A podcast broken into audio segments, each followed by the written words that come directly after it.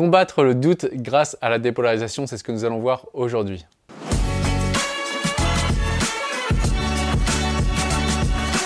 Bonjour, ici Pierre, fondateur de l'Académie de l'Haute Performance. On accompagne des sportifs et entrepreneurs à gagner confiance, se libérer de la peur d'échouer et battre le record personnel. Et je suis également l'auteur de plusieurs ouvrages que vous pouvez retrouver dans le lien dans la description. Et également, si vous êtes impatient, euh, sachez que vous pouvez bénéficier d'un entretien offert avec un membre de mon équipe. Alors peut-être que parfois, avant les grandes compétitions, vous avez du doute dans la tête, ou alors parfois vous doutez de vous-même et vous dites ah mais est-ce que je vais y arriver? Et donc vous demandez bah, si vous allez être à la hauteur et si ça va bien se passer. Donc comment est-ce qu'on fait maintenant pour combattre le doute? Déjà, la première étape pour enlever le doute, c'est de, faire en sorte que le corps et la tête soient alignés pour aller vers le même objectif.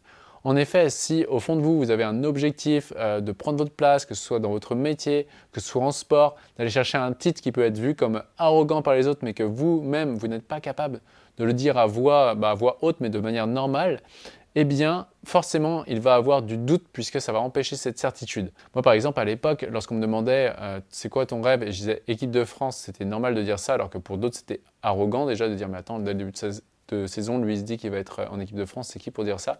Donc, lorsque j'arrivais en finale de championnat de France, c'était les seuls moments où j'avais du doute parce que du coup, je ne me voyais pas être premier et aller au championnat du monde. En revanche, jusqu'en finale de championnat de France, peu importe les adversaires avant, je savais que ça allait le faire parce que j'étais certain que j'irais en équipe de France. Donc, c'est vraiment important de voir ça parce que là, je n'étais pas polarisé au niveau équipe de France, mais j'étais polarisé sur la place de numéro 1. Pareil, on peut prendre l'exemple avec euh, Laura qui est médaillée olympique euh, à Tokyo quand on avait euh, commencé à travailler ensemble eh bien, elle, elle doutait sur les compétitions internationales et pourtant elle avait zéro doute sur, son, euh, sur le fait qu'elle serait championne de France. Mais par contre, à l'international, eh bien, elle avait ce doute. Et quand on lui disait, OK, c'est quoi le trait de caractère qui t'empêche euh, de passer l'étape supérieure Qu'est-ce que tu juges à l'extérieur C'était le point de vue arrogant. Bah, c'est arrogant de dire ça, tu te rends compte, les autres, elles s'entraînent comme moi, etc.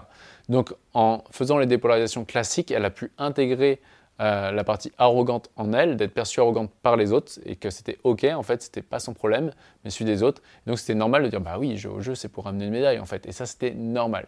Donc ça, c'est les premières choses. Et du coup, le doute s'enlève naturellement comme ça. Ensuite, la deuxième étape, c'est valider que bah, finalement, quasiment tout le monde de temps en temps a des doutes sur certains sujets. Et c'est ok en fait. Par exemple, si on voit avec cette athlète, justement, le fait qu'elle doutait, on a regardé tous les bénéfices pour elle qu'elle ait des doutes tous les inconvénients pour elle qu'elle n'ait pas de doute.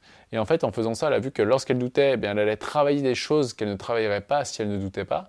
Et lorsqu'elle n'avait pas du tout de doute, bah, parfois elle pouvait passer à côté de certaines choses ou certains angles euh, ou certaines opportunités d'évolution. Et donc en voyant ça, en fait, elle a vu, elle s'est autorisée à douter.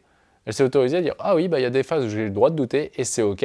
Par contre, je sais qu'à ce moment-là, quand je rentre dans la course, alors là, il n'y a plus aucun doute. Et en fait, en s'autorisant à douter, mais en ne percevant plus le doute comme un ennemi, mais le doute comme un ami, eh bien, elle a pu bah, justement performer et exploiter tout son potentiel. Je me rappelle également d'un pilote d'avion de chasse que j'avais euh, accompagné. C'était vraiment intéressant parce qu'il disait que bah ouais, en fait, cette phase de doute à l'atterrissage et au décollage, elle est souvent euh, naturelle juste avant et elle permet vraiment d'être vraiment très attentive. Donc, encore une fois, comme je dis souvent euh, en conférence ou en intervention en entreprise, ce n'est pas le doute qui est mal, mais c'est de percevoir que le doute est mal qui le rend mal. ok? Donc le doute, si on le voit comme et à la fois, euh, des fois ça me challenge à progresser, et à la fois euh, ça me donne des angles de progression et ça me, permet de ne pas m'exagérer, mais on va voir le doute comme un ami plutôt qu'un ennemi.